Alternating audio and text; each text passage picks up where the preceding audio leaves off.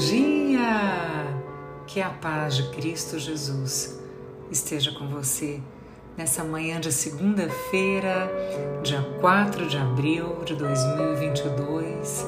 Seja você muito bem-vindo, muito bem-vinda, porque esse nosso encontro de segunda-feira é para entregarmos a nossa semana e também daquelas pessoas que amamos, daquelas que somos responsáveis para Jesus misericordioso. Eu sou Priscila Miranda e te convido então para juntos refletirmos as bênçãos, as lições que o Evangelho de hoje tem para a minha e para a sua vida. Neste sentido, então, estamos reunidos em nome do Pai do Filho e do Espírito Santo. Livrai-nos, Senhor Deus, pelo sinal da Santa Cruz e lavados pelo sangue precioso de Jesus, de todos os males externos e internos, Senhor Jesus. Que o Senhor nos abençoe, nos dê inteligência, nos dê sabedoria para interpretarmos e transformarmos a nossa prática de vida com o Evangelho que ricamente a Sagrada Escritura nos presenteia hoje. E o Evangelho que juntos então vamos refletir é o Evangelho de São João, capítulo 8, versículos de 12 a 20. O Senhor esteja convosco, Ele está no meio de nós proclamação do Evangelho de Jesus Cristo, segundo João. Glória a vós, Senhor. Naquele tempo, disse Jesus aos fariseus: Eu sou a luz do mundo. Quem me segue não andará nas trevas, mas terá a luz da vida. Então, os fariseus disseram: O teu testemunho não vale, porque estás dando testemunho de ti mesmo. Jesus então respondeu: Ainda que eu dê testemunho de mim mesmo, o meu testemunho é válido, porque sei de onde venho e para onde eu vou. Mas vós não sabeis de onde venho nem para onde vou. Vós julgais segundo a carne, eu não julgo ninguém, e se eu julgo, meu julgamento é verdadeiro. Porque não estou só, mas comigo está o Pai que me enviou. Na vossa lei está escrito que o testemunho de duas pessoas é verdadeiro. Ora, eu dou testemunho de mim mesmo e também o Pai que me enviou dá testemunho de mim. Perguntaram então: Onde está o teu Pai? Jesus respondeu: Vós não conheceis nem a mim, nem a meu Pai. Se me conhecesseis, conheceríeis também o meu Pai. Jesus disse estas coisas enquanto estava ensinando no templo, perto da sala do tesouro. E ninguém o prendeu, porque a hora dele ainda não havia chegado. Palavra da salvação. Glória a vós, Senhor. Meus queridos, o que, que esse Evangelho de hoje quer nos dizer profundamente?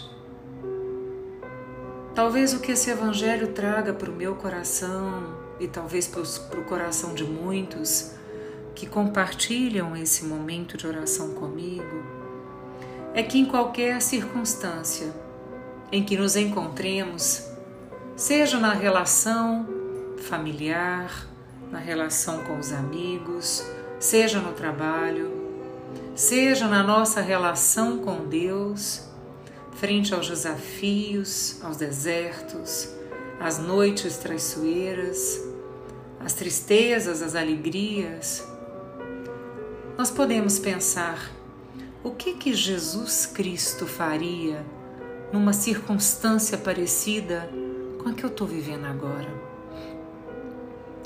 Essa pergunta, gente, ela é tão sábia, tão inteligente, porque tudo aquilo que você está vivendo agora e que muitas vezes não sabe que rumo tomar, Se você perguntar dentro de você mesmo, para o Deus que te habita, o que fez Jesus, o que faria Jesus numa circunstância semelhante à minha agora que eu estou vivendo. Se nós procurarmos no Evangelho, nós encontraremos a resposta, porque Jesus nos inspira o tempo inteiro a criarmos, a desenvolvermos habilidades para vivermos mais livres, mais leves e vivermos como seres humanos melhores. Sabe, gente, Jesus é luz. Quem o segue não caminha nas trevas, mas terá a luz da vida. Como discípulos seus, o Senhor convida-nos também a sermos luz para o mundo a levar a luz da esperança no meio das violências, desconfianças e medo que nós temos dos nossos próprios irmãos, da própria humanidade. A levar a luz da fé no meio da escuridão.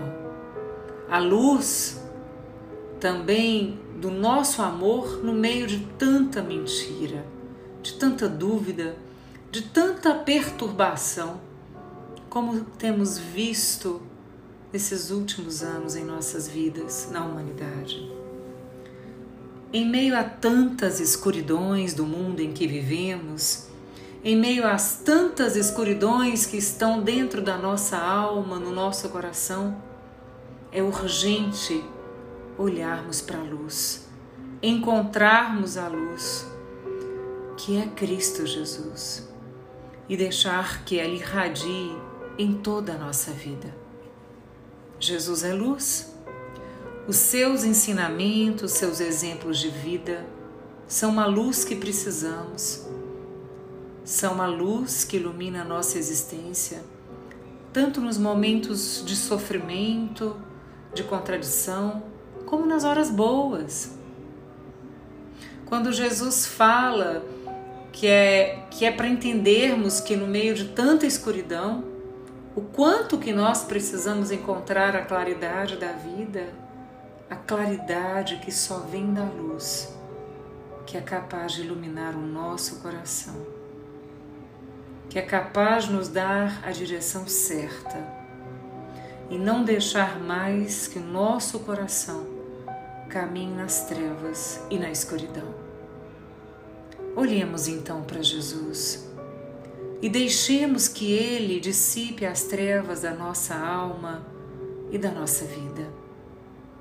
Quando nós paramos para olhar a nossa própria vida, percebemos que nem tudo reluz, que nem tudo é luz, que nem tudo é tão claro. Nós temos tanta escuridão dentro de nós que às vezes escondemos de nós mesmos. Às vezes nós não olhamos para onde estamos caminhando e tropeçamos e machucamos e nos atropelamos e atropelamos os outros, nos magoamos e também magoamos, ferimos os outros. Porque quando nós não estamos cobertos pela luz de Cristo Jesus e resolvemos numa postura arrogante, criar a nossa própria luz independente, nós sofremos, nós caímos, nós entramos em desesperança e principalmente nos afastamos da nossa essência, de nossa originalidade. Nós nos esquecemos quem nos habita. Nós nos esquecemos para quem nós estamos aqui vivendo essa vida tão desafiadora, mas tão boa e tão passageira. Nós muitas vezes, por causa da escuridão, esquecemos aonde nós queremos chegar. Esquecemos que é na ressurreição que vamos encontrar a nossa verdadeira paz e o sentido de tudo que buscamos viver nessa vida finita.